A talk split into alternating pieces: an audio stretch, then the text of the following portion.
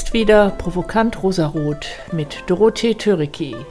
Geschichten über die Chancen im Digitalen. Herzlich willkommen.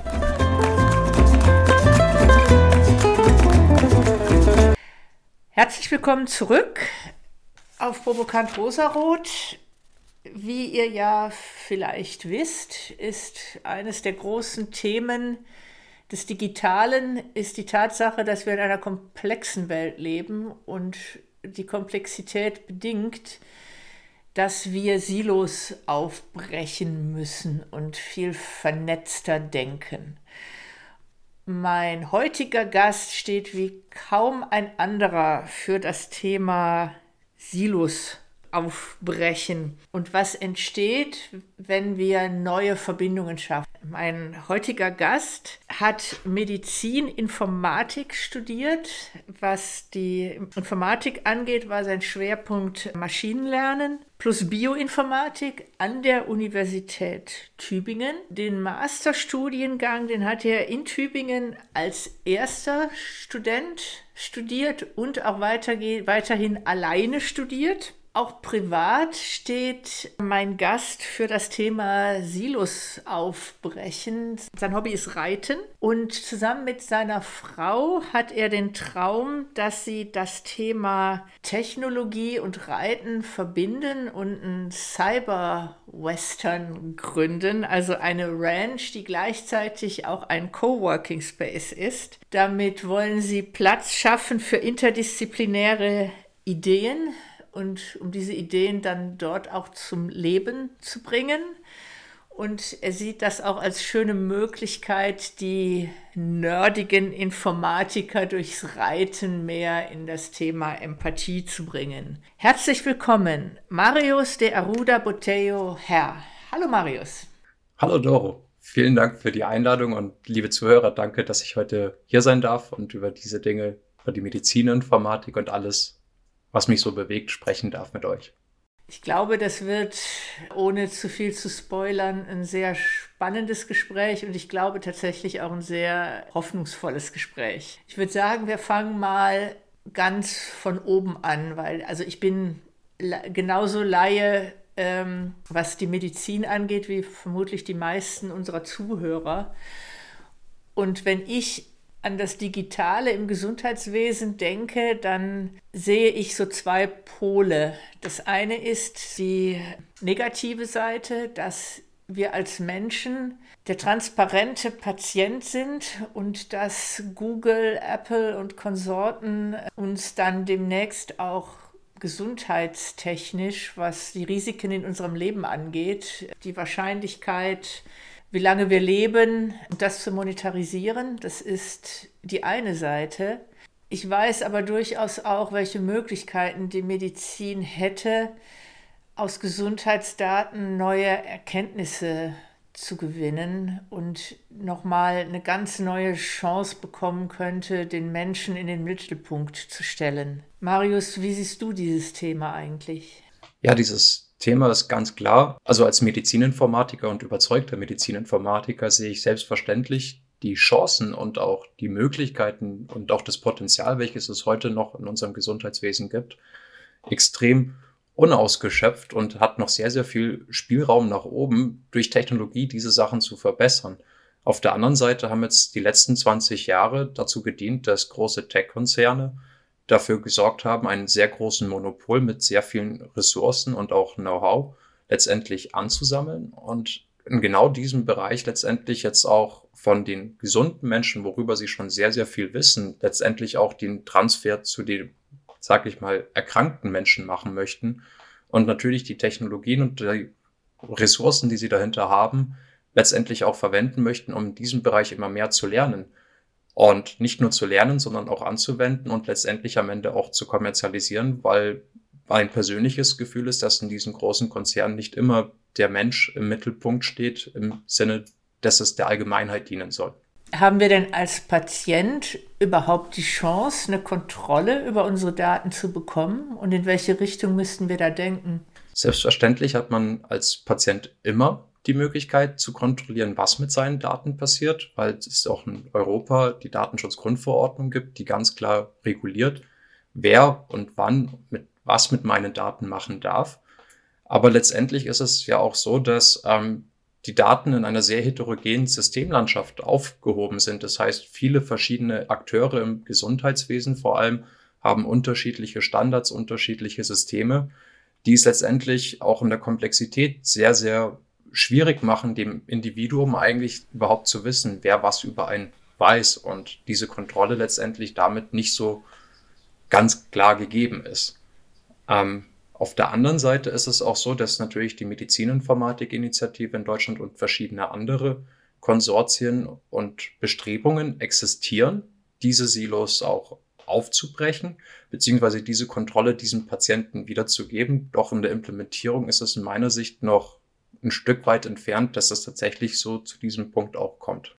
Kannst du mal ein bisschen äh, an einem konkreten Beispiel, das für Laien verständlich ist, welche Bestrebungen gerade konkret in der Medizin gemacht werden? Also an, an was wird da konkret gearbeitet?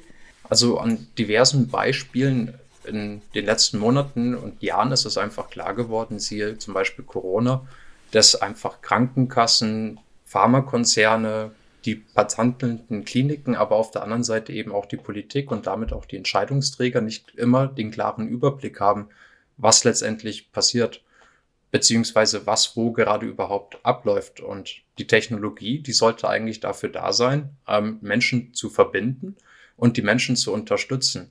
Und genau dieses Ziel haben letztendlich das zentrale Ziel der Vernetzung dieser unterschiedlichen Akteure, all diese Initiativen. Und selbstverständlich soll dabei aber auch immer der Patient im Mittelpunkt stehen. Aber mein persönliches Bauchgefühl ist, dass dies natürlich immer erst dann kommt, wenn bereits die Architektur oder das System geschaffen worden ist. Und ich finde, man sollte vorab schon darüber sprechen, in welcher Art und Weise und in welcher Form der Patient dahinter beteiligt werden darf oder kann oder sollte. Wenn du gerade Corona äh, nennst, da fällt mir eine Initiative ein der University of Oxford. Da geht es darum, die sagen, eigentlich brauchen wir, um die Pandemie weltweit zu bekämpfen und sehr früh darüber informiert zu werden, wo neue Varianten des Virus auftreten, sind gerne die Entwicklungsländer ganz allgemein gefragt, äh, ihre Daten zu spenden äh, ohne dass sie selber was davon haben. Nehmen wir mal an, es bricht eine neue Variante aus. Ich glaube, Omikron war es, die in Südafrika zum ersten Mal äh, und auch sehr früh entdeckt wurde, weil Südafrika ein gutes Monitoring-System hat. Das heißt, aber dann ganz konkret ähm, den Nutzen davon hat vor allen Dingen dann wieder die erste Welt, die westliche Welt, die dann sehr früh in den äh, Zugang zu Impfstoffen bekommt. Ähm, und die University of Oxford, die sagt, wir möchten eine, eine Datenbank oder unsere Analysen, die aus den Daten spenden, die aus aller Welt kommen, die stehen allen zur Verfügung. Und zwar nicht nur Forschungseinrichtungen, sondern auch bis zu den lokalen Krankenhäusern, wo die Informationen bekommen können, welche Therapien am besten wirken und dass da so ein allgemeiner Informationsaustausch entsteht. Aber ich glaube, darüber hinaus ist es dann auch noch wichtig, dass da auch die Impfstoffe gleichmäßig verteilt sind. Also langer Rede, kurzer Sinn, ist das ein Beispiel, was in die Richtung geht, in die du gerade gedacht hast? Oder ist das mehr ein allgemeineres Thema und du denkst mehr vom Patienten aus? Das ist jetzt ein recht großes und allgemeines Problem, wo letztendlich dazu ist, dass es da eine sehr große Ungerechtigkeit und Ungleichgewicht gibt. Aber in der Medizininformatik-Initiative zum Beispiel oder auch in den Themen, die wir Stand heute behandeln, gilt es darum, erst einmal dafür zu sorgen, dass die unterschiedlichen Primärsysteme in den verschiedenen Kliniken, und zwar Universitätsklinikum München, Augsburg und Tübingen oder Ulm unterscheiden sich schon massiv untereinander. Ähm, diese entsprechenden Primärsysteme so, sage ich mal, standardisiert oder auch in allen Universitätskliniken in Deutschland letztendlich so aufzubereiten, dass die Daten, die schon heute allein in nur einem Standort erzeugt werden und die theoretisch, sage ich mal, in Tübingen zum Beispiel ist es so, dass es insgesamt 14 verschiedene Abteilungen gibt, die alle zwar ein SAP-System für die ähm, sage ich mal, die digitale Patientenakte verwenden, dann aber wieder un unterschiedliches Laborsystem haben, ein unterschiedliches Radiologiesystem. Und selbst in Tübingen ist es für Forscher nicht leicht möglich, die Daten zu einem Patient zusammenzufassen.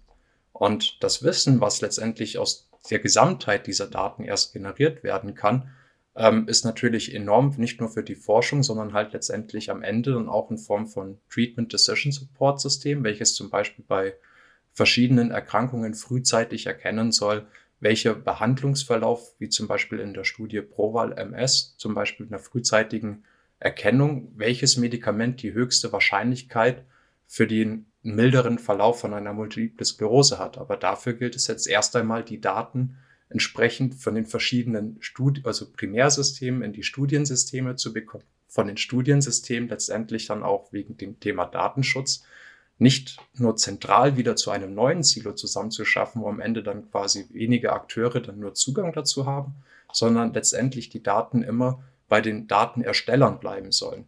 Und da komme ich dann auch mit meiner Doktorarbeit ins Spiel, für es das Thema verteilte Analysen ist. Das heißt, die Themen, also die Daten, die sollen dort bleiben, wo sie erstellt werden, aber die Analysen, die sollen letztendlich global ausgeführt werden.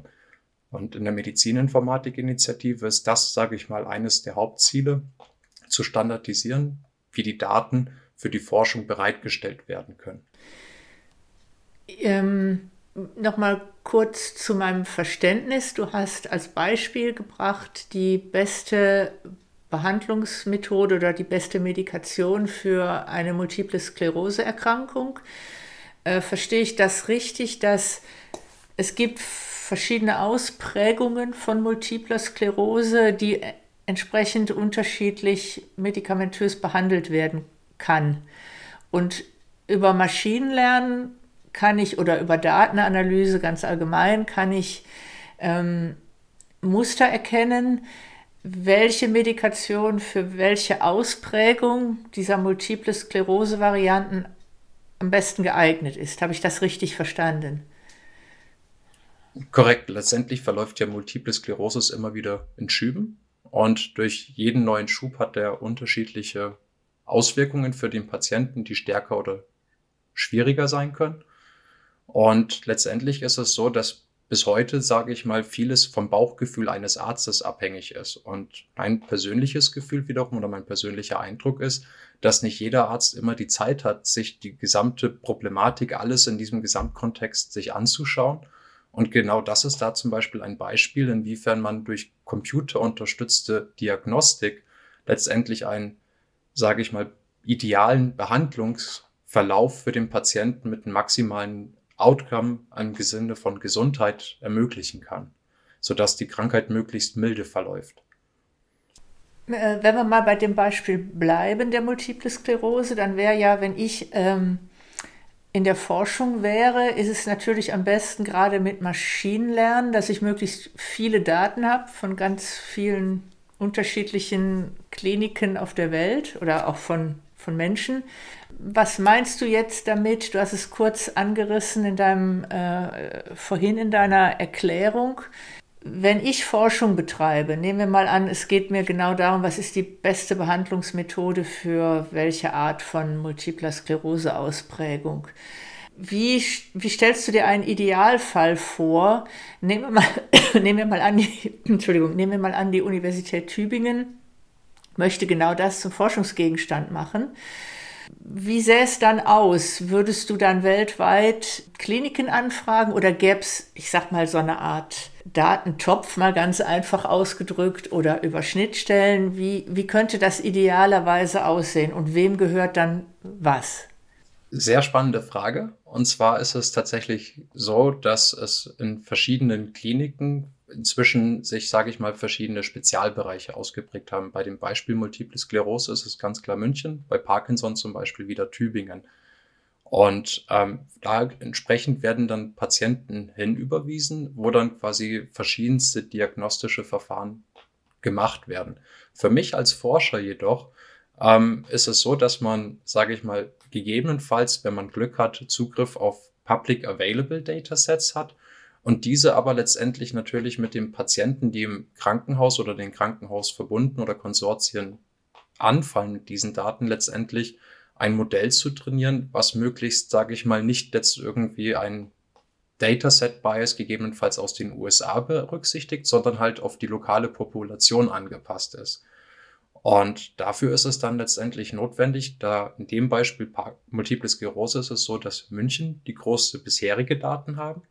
Dementsprechend haben sie quasi die Art und Weise, die verschiedenen Scores, die verschiedenen Parameter, die dafür erfasst werden, um letztendlich ein solches Modell ähm, zu trainieren, ähm, als Standard für die verschiedenen Standorte vorgelegt haben. Und jetzt das Ziel war, die Retrospektiven, also die vergangenen Patientendaten, die wir bisher in der Vergangenheit haben oder hatten, ähm, in dieses Form hineinzubringen, was aber auch wiederum sehr, sehr viele manuelle Arbeit ist, weil das natürlich medizinisch überprüft werden muss. Zum Teil liegen diese Dokumente in Papierformat irgendwo vor in irgendwelchen Arztbriefen und müssen dann sehr mühselig extrahiert werden, mit Bilddaten, mit Sequenzierungsdaten, also Genomdaten kombiniert werden und entsprechend dann am Ende ähm, hat man an jedem dieser Standorte diese verschiedensten Datensilos, die schon an einem Standort sind, zu einem lokalen, größeren Datensilo geschafft.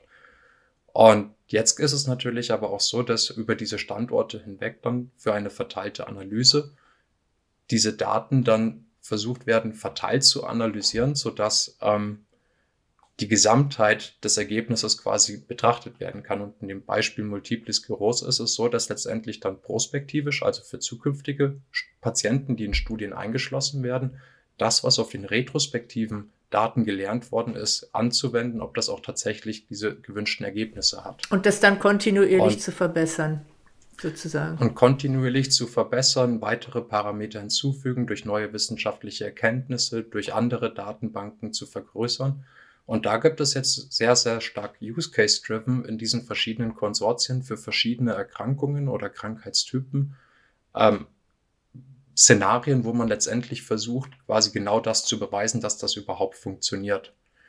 Auf der anderen Seite, ein Konzern wie Google ist halt heute schon in der Lage, ähm, durch deinen E-Mail-Verlauf oder durch deine Suchanfragen oder ein Konzern wie Amazon, durch das, was man auf Amazon sucht, solche Informationen herauszufinden, was letztendlich ja dann vielleicht mit einem viel, viel größeren Datenspektrum ja letztendlich dann auch von ihrer Seite kombiniert werden könnte. Am Ende des Tages geht es ja bei der Forschung auch immer darum, wem gehören die Ergebnisse, wie werden Dinge monetarisiert. Wie sieht das dann aus, ganz praktisch? Also sagen wir mal jetzt die ähm, Universität München, die hat ein neuronales Netz, das ist trainiert auf genau dieses Thema, Medikation für multiple Skleroseerkrankungen.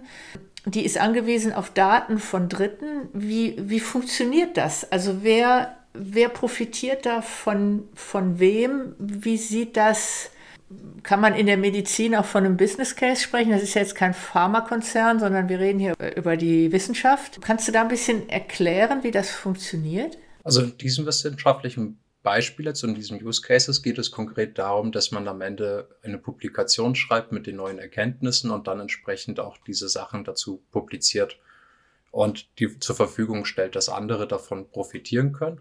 Aber das ist natürlich nicht immer und überall der Case. Und wir reden hier von Universitätskliniken, die staatlich auch finanziert werden. Dementsprechend haben die natürlich einen gesellschaftlichen Auftrag. Es gibt aber auch wiederum Privatkliniken, die natürlich dadurch gegebenenfalls einen Wettbewerbsvorteil haben könnten, wenn sie natürlich aus ihren Kliniken die Daten nicht nur sammeln, sondern auch schneller, besser analysieren könnten und somit vielleicht zu einer noch stärkeren Zweiklassen Versorgung führen können. Oder reden wir mal über Pharma. Nehmen wir mal an, die, dieselbe Studie, beste Medikation für Multiple Sklerose, wird von einem Pharmakonzern betrieben. Wie kommen die an die Daten? Also kaufen die Daten von, von Krankenhäusern oder wie macht das so ein Pharmakonzern? Ähm, also letztendlich ist es immer so, dass quasi niemals Daten verwendet werden sollten oder auch gesetzlich dürfen, wo der Patient nicht explizit schriftlich zu eingestimmt hat, dass die Daten auch für diesen Forschungszweck verwendet werden dürfen. So mein Wissensstand heute ist, dass große Pharmakonzerne verschiedenen Studiencentern absuchen, um letztendlich dann genau diese Daten, die sie auch für ihre Forschung oder ihre Medikamentenentwicklung oder Modellentwicklung benötigen, versuchen erst einmal zu finden, weil es, wie gesagt, nicht diese eine einzelne Suchabfrage gibt, wo wer sitzt. Und dann entsprechend meistens Kooperationsverträge zwischen den einzelnen Kliniken und dem Konzern entstehen, wodurch am Ende das Klinikum gegebenenfalls profitieren kann, aber derjenige, dem die Daten eigentlich gehören, nicht dafür irgendwie, außer hoffentlich in einem besseren Medikament für zukünftige Leute oder vielleicht auch noch für sich selbst im Best Case profitieren kann. Du hast davon gesprochen, dass der dass Daten nicht ohne Zustimmung des Patienten weitergegeben werden.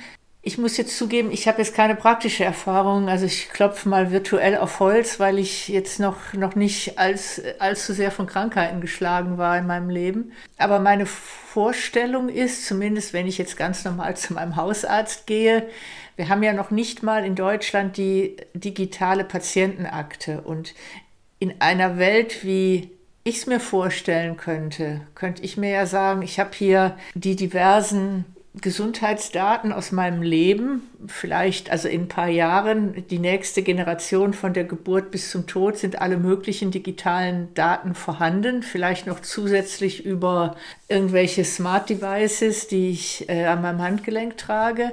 Und dass ich persönlich sagen kann, so ein bisschen wie es in Estland gerade äh, schon Realität ist, dass ich sage, ich stelle bestimmte Datensätze oder gegebenenfalls alle Datensätze, nicht nur was meine, was meinen Blutdruck oder ich weiß nicht, meine Blutwerte angeht, sondern auch äh, die Informationen, wie sehr ich mich bewege, also über meinen, über den Activity Tracker von meiner Smartwatch vielleicht. Das ist aber doch gerade, da sind wir doch noch meilenweit von entfernt, oder? Und wäre das nicht der ideale die, der ideale Steuerungsmechanismus, dass ich als Patient die volle Kontrolle habe und sage, ich spende meine Daten an das Klinikum München vielleicht für diese Studie oder dass ich sagen kann, ich gebe sie generell frei.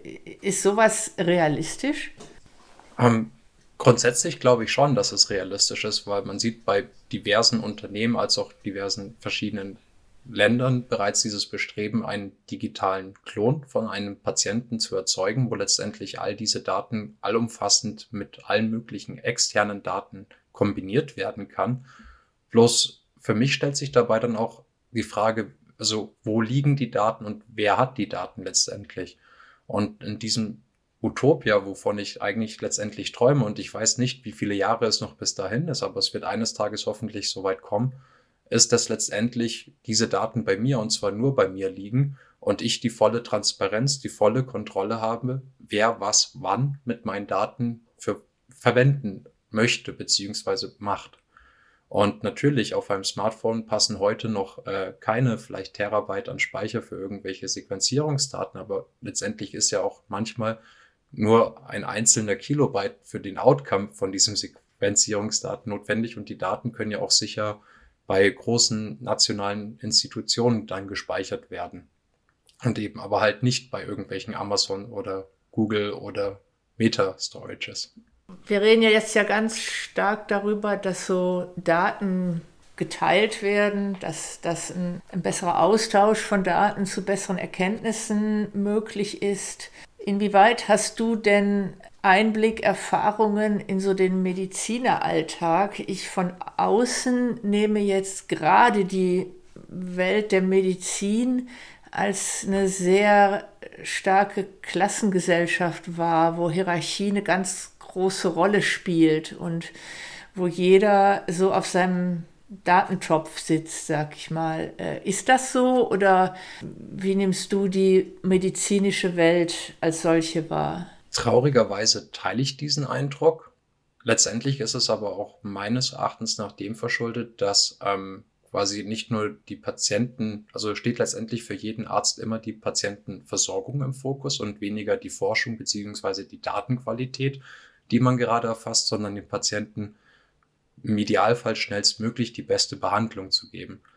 Ähm, dafür haben diese Menschen sehr lange, sehr viele Jahre studiert haben sehr viel Zeit dafür aufgebracht und entsprechend hat das meistens auch dazu, gerade in den Universitätskliniken, für diese starken Hierarchien auch letztendlich gesorgt, weil als Doktorand oder als Assistenzarzt widerspricht man jemanden nicht, der seit 20 oder 30 Jahren dabei ist, vielleicht schon, und einfach ähm, auch eine Intuition oder auch ein Vorwissen hat, welches einfach sehr, sehr stark davon geprägt ist.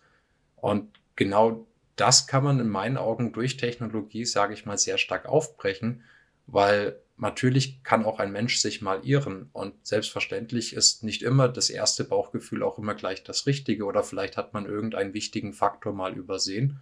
Und da sehe ich einfach sehr, sehr, sehr großes Potenzial durch Technologie, die Versorgung für den Patienten dadurch auch so zu verbessern, dass man diese Zeit, die das, sage ich mal, den Gesamtüberblick ein Arzt für einen Patienten benötigt, stark reduzieren kann auf das Wesentliche, dem zuzuhören. Was hat eigentlich dieser Mensch? Woran fehlt es ihm gerade? Während aber im Hintergrund letztendlich der Computer all diese Analysen und all diese Überprüfungen macht und niemals dem Patienten selbst direkt sagt, das und diese Art der Behandlung wird jetzt gemacht, sondern dem Arzt erst einmal vorschlägt, dass das gegebenenfalls sein könnte oder das nochmal erfragt werden sollte. Was du erzählst, da geht mir so das Herz auf, weil ich glaube, das kann auch eine große Chance sein. Nehmen wir mal an, ich wäre eine Patientin in Brandenburg und da ist ein Ärztemangel. Ich lebe irgendwo draußen auf dem Lande mit eher schlechter ärztlicher Versorgung. Ist das nicht auch eine große Chance, dass zum einen die wahrscheinlich eh überlasteten Hausärzte sehr viel Diagnostik automatisieren könnten, indem einfach Patientendaten schon mal ausgewertet werden. Aus meinem Bekanntenkreis hat sich äh, hat einer eine Apple Watch getragen und wollte die eigentlich vor allen Dingen verwenden hier für das Tracken seiner, seiner Lauf- und Sportaktivitäten. Wenn ich es richtig in Erinnerung habe, hat er die Daten freigegeben für seinen Hausarzt. Und der Hausarzt, der war beim Check-up bei seinem Hausarzt und der Hausarzt hat gesagt, die Daten, die ich aus ihrem, äh, von ihrer Apple Watch entnehme, äh, Sie sollten mal zum Herzspezialisten gehen, irgendwas stimmt da nicht. Und äh, long story short, das hat ihm das Leben gerettet. Der war dann beim Spezialisten, der wurde sofort ins Krankenhaus eingeliefert. Das war nichts, das war kein, kein schlimmer Eingriff, aber das war irgendeine Herzerkrankung, die hätte ihm wirklich äh, das Leben kosten können. Und wenn man das mal weiterdenkt, so könnte ich ja auch einem Hausarzt viel Arbeit abnehmen, indem er schon aus der Ferne viel Diagnostik betreibt, damit dann aber auch mehr Zeit hat, sich wirklich dem Patienten zu widmen. Ich denke da auch sowas äh, an sowas wie, wenn ich weniger Aufwand dafür verwenden muss, erstmal rauszukriegen, was hat derjenige, dass ich dann mehr Zeit habe, mich wirklich dem Menschen zuzuwenden. Je nachdem, der, je nach der Schwere der Diagnose, dem Menschen Beistand zu leisten oder aber auch einfach mehr Zeit äh, zu nehmen, über die verschiedenen Möglichkeiten mit einer Krankheit umzugehen. Ist das illusorisch oder ist das eine Zukunft? Ich denke ganz klar, dass das eine Zukunft sein wird und dass auch in dem Bereich es äh, wir müssen nicht nur nach Brandenburg schauen, sondern wir können auch in andere Länder, wo zum Teil gar nicht die Ärzte vorhanden sind. Ähm, dort wäre es ja schon ein Riesenerfolg, wenn man mit einem Smartphone gerade solche Sachen vorab überprüfen kann, ohne sich irgendwie einen sehr langen, aufwendigen, zum Teil mehrere tägigen Weg irgendwo in eine nächste Klinik zu machen und solche Sachen schon vorab überprüfen kann. Da hat es extremes Potenzial, aber auch in Deutschland eben diese Daten, die mit einem Smart Device, die im alltäglichen Alltag irgendwo anfallen, zum Teil ja auch bereits ähm, sehr, sehr viele, sehr wichtige Informationen für meinen Hausarzt haben. Aber in der Regel ist es ja Stand heute so mit meinem Hausarzt, der kann mit meiner Apple Watch nicht viel mit anfangen. Und selbst wenn ich jetzt in einem externen Labor, wo die Systeme nicht miteinander kompatibel sind, komme ich mit einem Stück Papier in die Praxis, welches er dann sich erstmal durchlesen muss und wenn ich äh, Glück habe, kriege ich überhaupt dieses Stück Papier mit. Und ich sehe da halt einfach nicht nur die Zukunft, sondern da ist es sehr, sehr, sollte es eigentlich sehr schnell möglich sein, diese Vernetzung unter diesen Praxen, den großen Kliniken, den verschiedenen Laborsystemen so zu ermöglichen, dass eben die Daten abgerufen werden können. Was ich mir aber dabei vorstelle, ist nicht, dass diese Daten dann bei dem Sequenzierungszentrum oder bei dem Laborsystem oder bei dem Hausarzt liegen, sondern dass ich diese Daten mitbekomme und dass ich diese Daten an einer privaten, bei mir verschlüsselten Datenbank mit ohne technischen großen, also ich möchte nicht Medizininformatik studiert haben, um meine selber meine eigenen Daten sammeln zu können, sondern letztendlich auf einfachste Art und Weise die Daten bei mir speichern und dann mit dem nächsten behandelnden Arzt oder mit den anderen Personen so zu teilen, dass ich gegebenenfalls entweder einen Live-Zugriff rund um die Uhr ermöglichen kann, weil ich diesem Hausarzt vertraue, oder zu gezielten Anlässen dann erst freigebe, wo er dann diese Möglichkeit hat, eben aus dieser Gesamtheit dieser Daten schnell eine frühzeitige Problematik, eine Erkrankung oder irgendwelche Probleme, die vielleicht heute noch kein Problem sind, aber in der Zukunft eins sein werden, zu erkennen. Ja, unser Oberthema ist ja heute nochmal, was es eigentlich bedeutet, Silos äh, aufzubrechen. Und die meisten denken bei Gesundheitsdaten dann immer nur so an Blutwerte oder an spezifische, äh, direkt mit einer äh, Krankheit im Zusammenhang stehende Daten. Aber ich könnte ja genauso gut auch meinem Hausarzt dann sagen, ich gebe dir die Daten von meinem Smartphone frei wo der erkennt, die Dorothee äh, hat in den, drei, in den letzten drei Monaten ist die äh, auf einmal viel mehr Fahrrad gefahren. Der, der, der, könnte dann ja sogar sehen, wie ich mich bewegt habe. Also bin ich gelaufen, habe ich Fahrrad gefahren, bin ich spazieren gegangen. Wie schlafe ich? Wie viel schlafe ich? Wie gut schlafe ich? Das sind ja jetzt nur ein paar Daten, die mir sofort einfallen, die im Kontext zu meiner Gesundheit stehen. Äh, andererseits mache ich mich da natürlich schon auch sehr nackig, wenn man das so sagen kann, äh, weil da ist ja nichts hier, ich, ich erzähle dem irgendwas, sondern diese Daten sind dann halt die Realität. Und das wird ja nochmal ein ganz neues Vertrauensverhältnis zum Arzt auch nochmal voraussetzen. Aber andererseits, wenn die vielleicht auch mit Unterstützung von Maschinen, könnte der Arzt dadurch auch eine wesentlich umfassendere Diagnose bekommen, als er es alleine über ein Blutbild zum Beispiel bekommen könnte. Korrekt. Und wenn ich jetzt zum Beispiel als Patient nicht möchte, dass all diese Daten geteilt werden, dann sollte es nicht die Default-Option sein, dass sie mit allen geteilt werden, sondern dass ich sie explizit freigeben muss. Und auf der anderen Seite, ähm, die großen Konzerne, die wissen ja bereits, also allein durch die Verwendung von Google Maps weiß Google, ähm, wie ich mich fortbewege, wie schnell ich mich bewege, wohin ich mich bewege und in, allein in den Metadaten, dadurch, dass ich weiß, wo ich am Ende angekommen bin, können Sie auch ein, letztendlich Rückschlüsse auf meine Gesundheit machen. Ob ich jetzt zum Steakhouse gefahren bin oder ob ich ins Fitnessstudio gefahren bin, macht natürlich einen großen Unterschied. Absolut.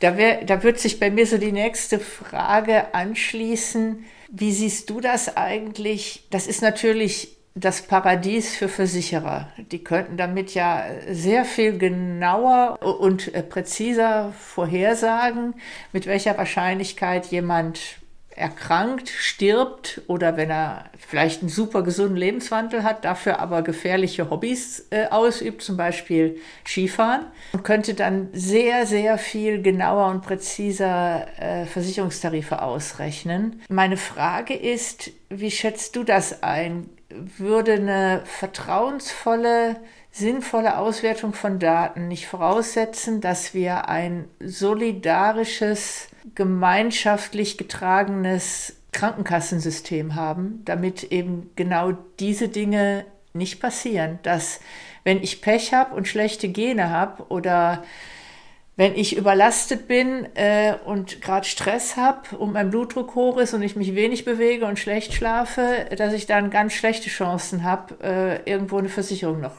noch zu bekommen. Korrekt, also soweit ich es weiß, ähm, bitte korrigiert mich, wenn ich damit falsch bin, ähm, auch liebe Zuhörer. Dementsprechend ähm, Soweit ich weiß, darf kein Mensch wegen seiner Vorerkrankungen oder irgendwo in der gesetzlichen Krankenversicherung diskriminiert werden. Aber Stand heute ist es ja bereits so, bei Privatkrankenversicherungen mit gewissen Vorerkrankungen wird es einfach verdammt schwer, einen Vertrag abzuschließen oder sehr teuer. Dass aber zum Beispiel Amazon bereits heute vorhat, nicht nur die medizinischen Zentren wie neulich erst aufzukaufen, sondern auch ähm, Gesundheitsdelivery zu machen, zum Beispiel Medikamentenversand als auch die Herstellung der Medikamente, darüber hinaus aber auch ähm, eine persönliche Amazon-Versicherung bereits, glaube ich, in den USA anbietet, wo sie genau basierend auf deinem Amazon-Suchverhalten weiß, ähm, wie hoch dein Beitrag ist, ist halt sehr beunruhigend. Und dieses solidarische Prinzip dahinter, das ist genau mit dem Aspekt, wem gehören am Ende die Ergebnisse von dem, was man mit diesen Daten an Wissen generiert. Und wenn man das ganz allgemeingültig, diese Ergebnisse gesetzlich der Gesellschaft zur Verfügung stellt, dann würde es eben dafür sorgen, dass eben die Gesamtheit davon profitieren kann und nicht nur einzelne wenige. Wo siehst du aktuell gerade die größte Gefahr, wenn es um digitale Gesundheitsdaten geht? Geht es da genau um diese Versicherungsthemen oder siehst du sie noch woanders? Ich glaube, die Spannweite zwischen einem Utopia und Dystopia ist sehr, sehr groß und es ist auch noch nichts in Stein gemeißelt, in welche Richtung es geht, sondern wir müssen letztendlich es machen und diese Zukunft auch erst gestalten, wohin wir gehen möchten. Aber ähm, man sieht schon einzelne Tendenzen in verschiedenen Bereichen, dass es eben letztendlich doch eher profitorientiert geht, weil am Ende Money counts. Und es doch eben letztendlich irgendwelche Business Cases doch irgendwie immer höher oder sage ich mal, für einzelne wenige wichtiger ist als das allgemeine Wohlbefinden der gesamten Gesellschaft. Und genau in diesem Bereich ist es letztendlich dann auch so, dass ein Bereich beziehungsweise dieses, mein größter Albtraum wäre es zum Beispiel, wenn man eines Tages irgendwie Technologie hat wie ein künstliches Auge, aber wenn man nicht dafür bezahlen kann, eine Paywall hat und nur noch überall Werbung sehen kann, bis man wieder finanzielle Mittel hätte. Ähm, klar sehen zu können oder die Sehschärfe eines Tages von oder durch bionische Veränderungen die Fähigkeiten oder auch die Leistung eines Menschen davon abhängig kann, wie viel er bereit ist, dafür zu bezahlen, für diese Enhancements. Und ich bin noch relativ jung, blauäugig, blond und naiv und sage in dem Aspekt auch einfach, dass ähm, dieses Utopia, welches wir gestalten können, würde halt dafür sorgen, dass alle Menschen die gleiche Möglichkeit haben, durch diese größeren, schnelleren Erkenntnissen durch diese Technologie zu profitieren und es halt eben dann keine Paywalls oder ähnlich wie Abo-Modelle bei Autos gibt, dass man halt seine Sitzheizung nur aktivieren kann, wenn man das neueste Abo dazu abgeschlossen hat. Das hat ja noch auch noch einen anderen gesellschaftlichen Aspekt, wenn ich so darin, daran denke, an die Höhe meiner Versicherungsbeiträge. Das könnte man ja noch weiter treiben. Wenn ich ganz schlechte Prognosen habe, was meine Gesundheit angeht, kriege ich dann überhaupt einen Kredit für einen Hauskauf, weil ich das vielleicht gar nicht mehr erlebe, dass ich das Haus überhaupt abbezahlen kann. Und aus der Konsequenz daraus könnte uns ein großes Stück an Freiheit genommen werden, weil aktuell ist es in einer freiheitlichen Gesellschaft mir überlassen, ob ich rauche, saufe und mich null bewege oder ob ich ein gesundes Leben führe. Das wird nicht bestraft, indem ich dann mehr Geld für eine, für eine Krankenversicherung bezahle, zumindest nicht in, in äh, Deutschland. Das hat ja tatsächlich weitreichende gesellschaftliche Konsequenzen, wo es tatsächlich auch, finde ich, darum geht, dass du darüber Menschen auch irgendwie, ich sag's mal positiv, erziehen könntest. Und äh, damit werden wir so ein bisschen wieder wie so Schulkinder degradiert. Weißt du, wie ich meine? Ja, ich verstehe, was du meinst. Tatsächlich ist es ja zum Beispiel auch in England schon so, dass wenn man viele Jahre Adipositas hatte, dann ist es nicht so, dass man die Hüft-OP ähm, quasi schnellstmöglich auch bezahlt bekommt, sondern einen höheren Eigenanteil hat, wenn ich richtig informiert bin. Und dabei geht es ja genau darum, dass man versucht, durch solche Mechanismen dafür zu sorgen, dass ähm, die Gesellschaft weniger, sage ich mal, gesundheitsschädlich ist. Letztendlich sollte es aber immer jedem Bürger selbst überlassen sein, seine Entscheidungen zu treffen und mit all seinen Konsequenzen auch leben zu müssen. Und da glaube ich auch einfach stark an das Solidaritätsprinzip beziehungsweise daran, ähm, dass wenn wir gerade in ein Land wie Deutschland, ähm, wo es letztendlich allen Leuten im Vergleich zu anderen Ländern sehr, sehr viel besser geht im Gesamtdurchschnitt, ähm, diese Gesundheit aber auch zum Beispiel nicht immer mit Glück zusammenhängt. Und gerade ähm, muss man sich auch dabei fragen, in welche Form man eigentlich als Gesellschaft dadurch dann ändern würde in der Gesamtheit, wenn man jetzt zum Beispiel solche Regelungen oder solche Missbrauch der Daten letztendlich dazu kommt, dass es zu solchen stärkeren Konsequenzen für den einzelnen Bürger gibt. Ja, absolut. weiß nicht, inwieweit du dich damit beschäftigt hast. Ich habe mich aus technologischer Sicht damit beschäftigt, weil ich mich viel mit dem Thema Blockchain beschäftige und die und Estland schon sehr früh zwar kein wirkliches Blockchain-System haben, aber eine dezentrale Datenstruktur. Und die estische Regierung oder das, das Versprechen des äh, estischen Gesundheitssystems ist es ja, ich habe eine verteilte Datenhaltung und es wird jeder Zugriff auf die Daten wird gelockt und ich kann als Patient sagen, nehme mal an, ähm, ich gehe zu meinem Hausarzt wegen Rückenschmerzen. Dann kann ich meinem Hausarzt die Daten freigeben, die im Kontext zu dieser Erkrankung stehen. Aber nehmen wir mal an, ich habe psychische Erkrankungen und die möchte ich von meinem Hausarzt geheim halten. Dann kann ich die, diese Datensätze für meinen Hausarzt sperren. Und sollte der Arzt trotzdem versuchen, sich darauf Zugriff zu verschaffen, würde es nicht nur sofort festgestellt, sondern der Arzt riskiert damit auch seine Zulassung. Und durch diese Transparenz ist ein großes Vertrauen der Bürger in Estland gegeben, in dieses Gesundheitssystem auch äh, diesem Gesundheitssystem auch Vertrauen zu schenken. Wie siehst du das? Geht das so in die Richtung, in, in, die, in die du auch denkst? Ähm, genau das ist, sage ich mal, der entscheidende Punkt, die Transparenz, aber nicht nur die Transparenz, sondern auch die Aufklärung dahinter, wie in welcher Form was damit gemacht wird. Und ähm, da es ein Thema ist, welches alle betrifft, sollte dies halt auch nicht nur unter einzelnen Experten aus einem verschiedenen Fachbereich, sondern möglichst interdisziplinär gesamtheitlich diskutiert werden, wie solche Sachen umgesetzt werden. Aber ich finde das estische Beispiel dabei extrem sinnvoll und auch sehr, sehr gut, wie das tatsächlich bis heute gemacht worden ist. Und dort geht es ja bereits dorthin, dass man von der Geburt bis zum Sterbebett letztendlich alle Daten erfassen möchte, weil nur so letztendlich durch den Staat die beste Versorgung für jeden einzelnen Bürger ermöglicht werden kann.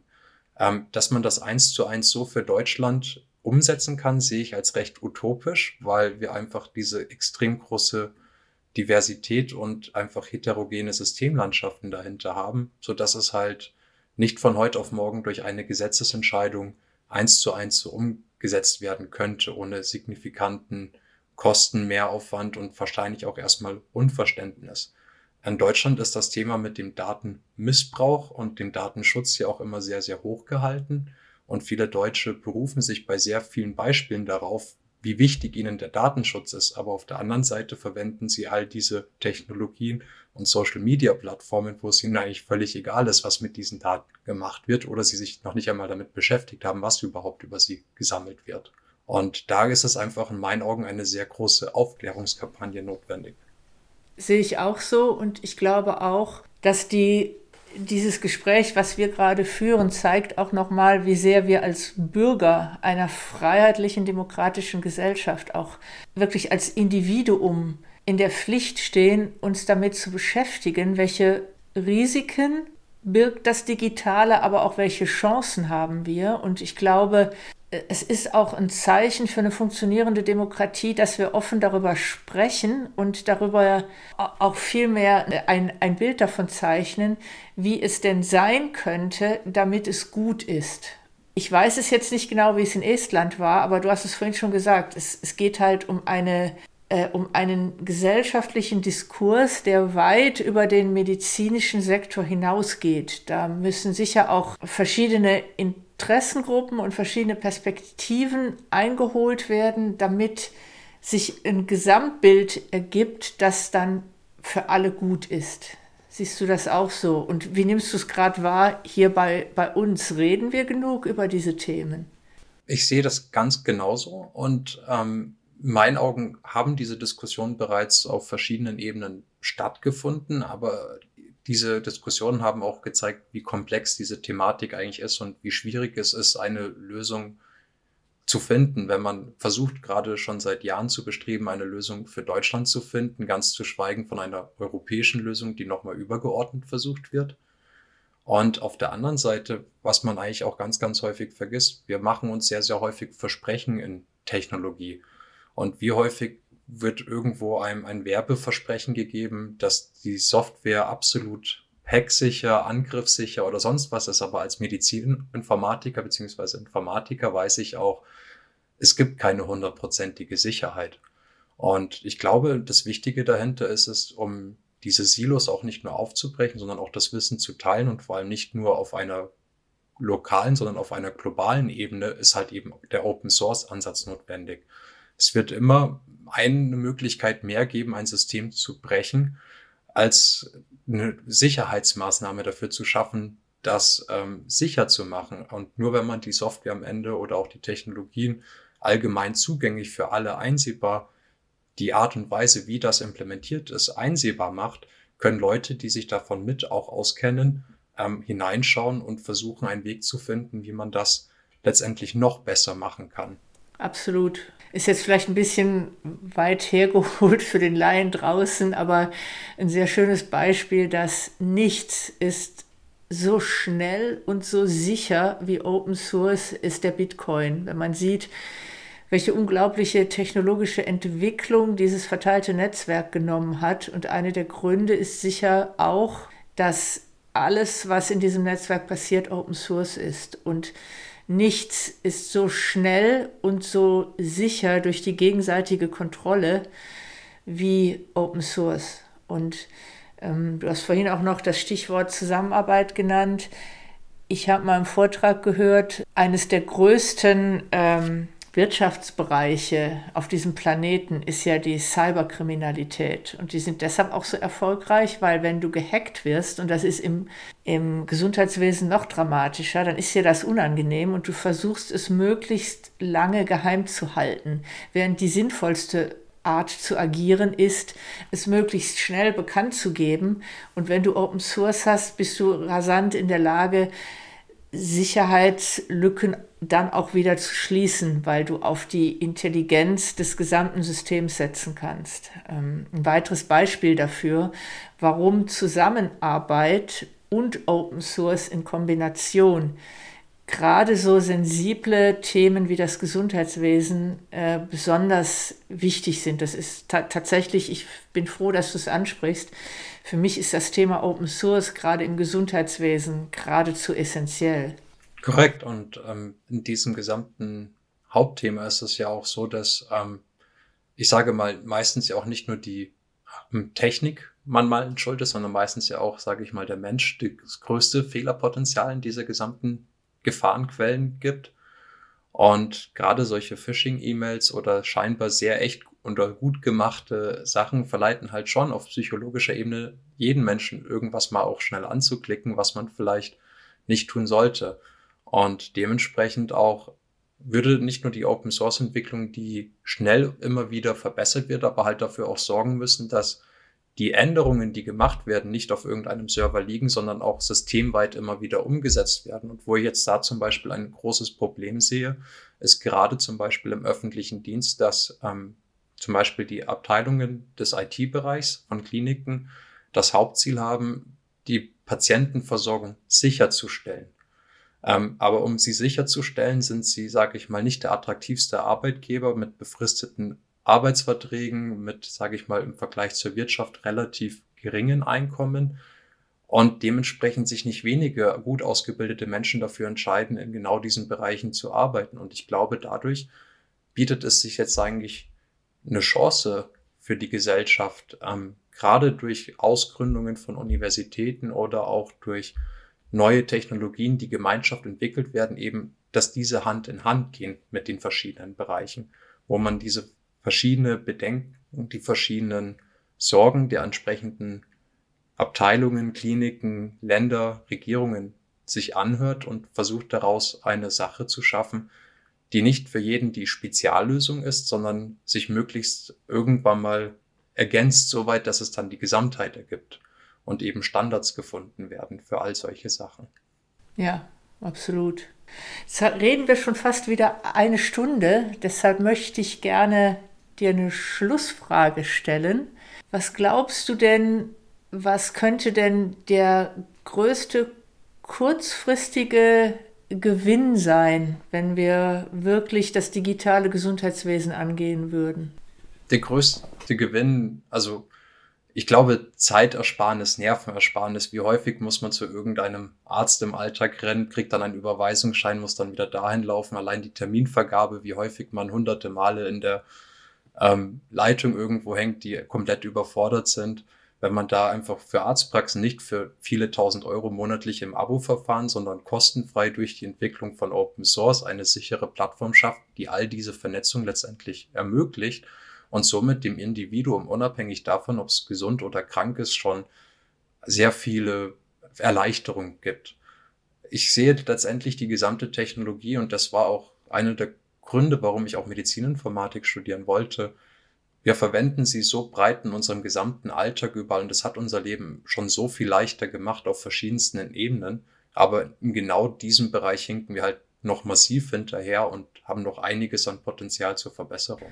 Ja, und äh, nicht nur, glaube ich, was du beschrieben hast in dem Szenario, geht es darum, das Leben der Patienten zu vereinfachen, sondern auch das sehr stressige Berufsleben der Menschen im Gesundheitswesen ebenfalls zu vereinfachen. Das heißt, es wäre eine, eine bessere Arbeitswelt für alle Seiten sozusagen. Selbstverständlich. Also ich habe tatsächlich mehrere Medizinstudierende oder auch Ärzte als ehemalige Mitbewohner gehabt. Und das, was ich bei denen erfahren habe, war immer, da wollte man nicht mit tauschen. Und dementsprechend, man muss ein Stück weit einfach die Menschlichkeit zurückbringen und letztendlich Technologie sollte den Menschen die Zeit geben, dass sie sich wieder um das Wesentliche, um das Menschliche kümmern, weil ein Computer, der wird niemals die Empathie haben, einem Menschen irgendwas zu erklären oder auch so zu behandeln, wie es man sich als Patient selber wünscht. Aber er wird den Ärzten die Möglichkeit oder den Pflegern geben, sich letztendlich wieder um das Wesentliche in der Versorgung der Patienten zu kümmern. Dieses Schlusswort kann ich gar nicht mehr toppen, deshalb lasse ich das jetzt so stehen. Herzlichen Dank, Marius, dass du mein Gast warst. Dankeschön. Das war's schon wieder. Provokant Rosarot sagt Tschüss. Bis bald, eure Doro.